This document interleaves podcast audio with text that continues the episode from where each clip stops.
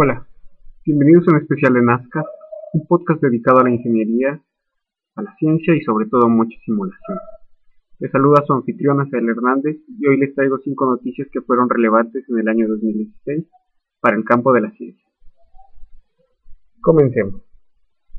La primera noticia es acerca de la biología y dice que los muertos vivientes llegan vivos días después de que la vida termine. Esto es porque en un artículo se demostró que los genes que algunos genes permanecen encendidos días después de que los animales mueren y los investigadores pueden ser capaces de aprovechar esta actividad post-mortem para, mejores formas de preservar los órganos donados para un trasplante o, o investigación y métodos más precisos para determinar cuándo se asesinaron víctimas. El estudio se llevó a cabo en tejido hepático de cadáveres humanos y también se utilizó a ratones y al pez cebra. Los que saben un poco más de biología sabrán, sabrán que el pez cebra es, favorito para los biotecnólogos y biólogos. Al principio los investigadores asumieron que los genes se, apagarían poco después de la muerte como las partes de un automóvil que se ha quedado sin gas, pero lo que encontraron fue que en cambio que cientos de genes aumentaron. Eh, esto pasó en las primeras 24 horas después de que los, después de que los animales murieron pero, y luego disminuyeron. Aunque en el caso de, del pez cebra, estos siguieron activos durante cuatro días después de la muerte. Eh, digamos que lo más relevante de este estudio es que, es que probablemente ahora podemos obtener mucha más información de la vida estudiando la muerte. Para la noticia 2 tenemos algo acerca de cuentos. Y en esta noticia plantean que algunos, algunos cuentos podrían tener hasta 6.000 años de antigüedad.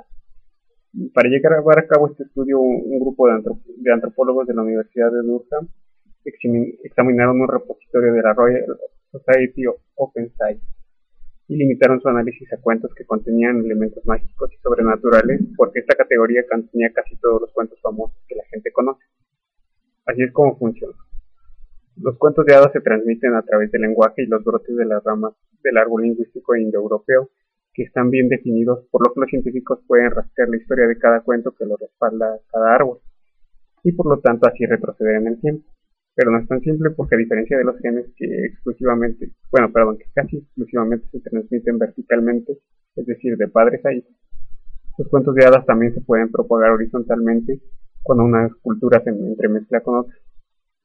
Si, el análisis que se presentó es correcto, los cuentos de hadas más antiguos que están aún en circulación tienen entre 2.500 y 6.000 años. Otras historias parecen ser mucho más jóvenes, apareciendo por primera vez en las ramas más modernas del árbol de lenguaje. Para la noticia 3 también tenemos una de biología y este es del tiburón de Groenlandia que puede vivir hasta 400 años. Por lo tanto, no es de sorprendernos que las hembras no estén listas para reproducirse hasta después de los 156 años. Eh, esto es particularmente normal, siendo que los océanos son bastante peligrosos ya que se observan los depredadores, la escasez de alimentos y la enfermedad donde puede, que puede atacar en cualquier momento.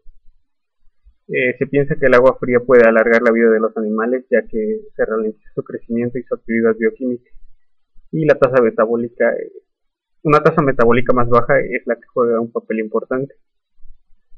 Pero eso no es toda la historia.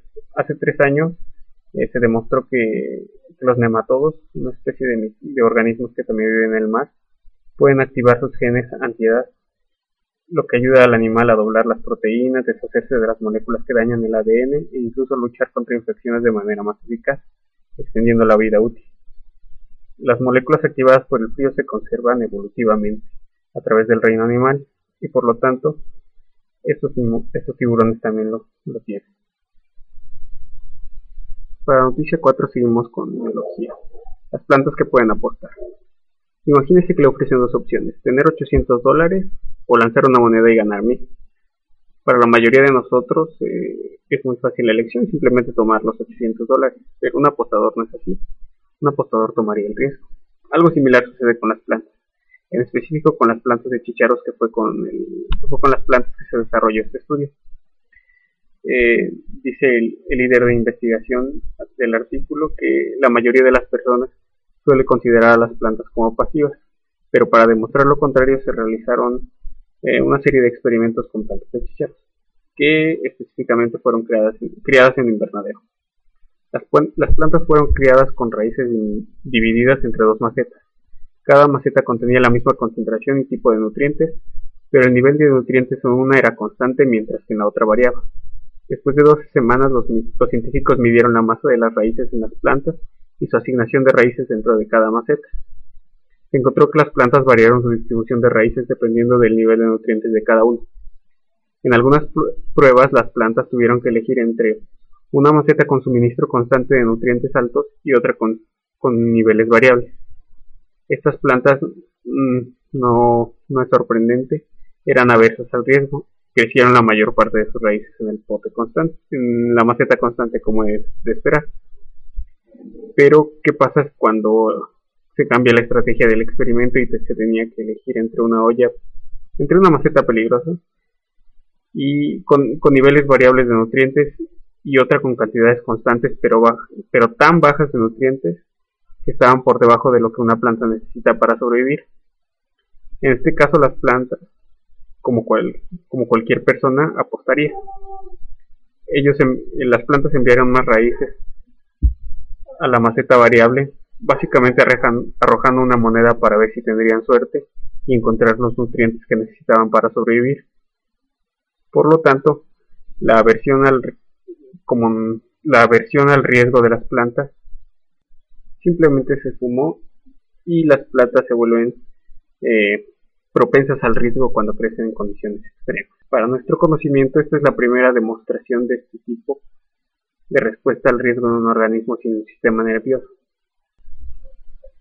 Por último, la noticia 5 y la que considero más genial de todas, la vida alienígena podría alimentarse de los rayos cósmicos.